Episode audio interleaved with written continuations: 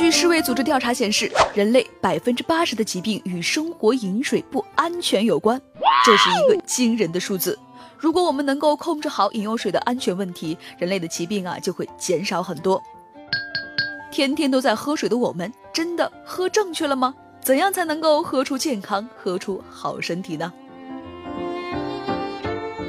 人体每天大概需要两千五百毫升的水来弥补皮肤蒸发、呼吸等生理活动损失的水分。按照我国的膳食指南，在没有大量出汗、环境湿度也基本适宜的情况下，每天喝六到八杯水最为合适。所谓一杯呢，就是一次性纸杯的一杯，大概是二百毫升的样子。当然了，这些水的数量啊，没有包括食物中的水。在干燥低温的环境下呢，需要多喝水；特别热的时候，需要喝更多的水。运动出汗呢，也要多喝水。在感觉到口渴之前啊，要主动补水，不要等渴的受不了了再喝水。这时候啊，身体的水分已经有明显的损失了，而且啊，会降低人体消化吸收功能、废物排泄能力，甚至影响到思维能力和运动能力。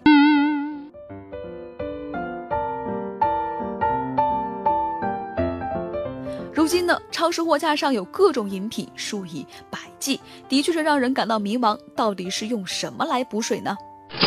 其实啊，饮料无非是一种以补水为主、添加糖分和香精的产品。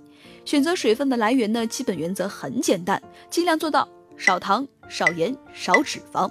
市面上一点二升的大可乐中含糖量约一百三十克，相当于三碗米饭的量，而且喝起来啊毫不费力。所谓少糖呢，就是喝汤羹水时啊，尽量不放糖或者是少放糖。市面上各种甜味饮品呢，也要尽量少喝。此外，把牛奶、豆浆当水喝的做法也是不可取的。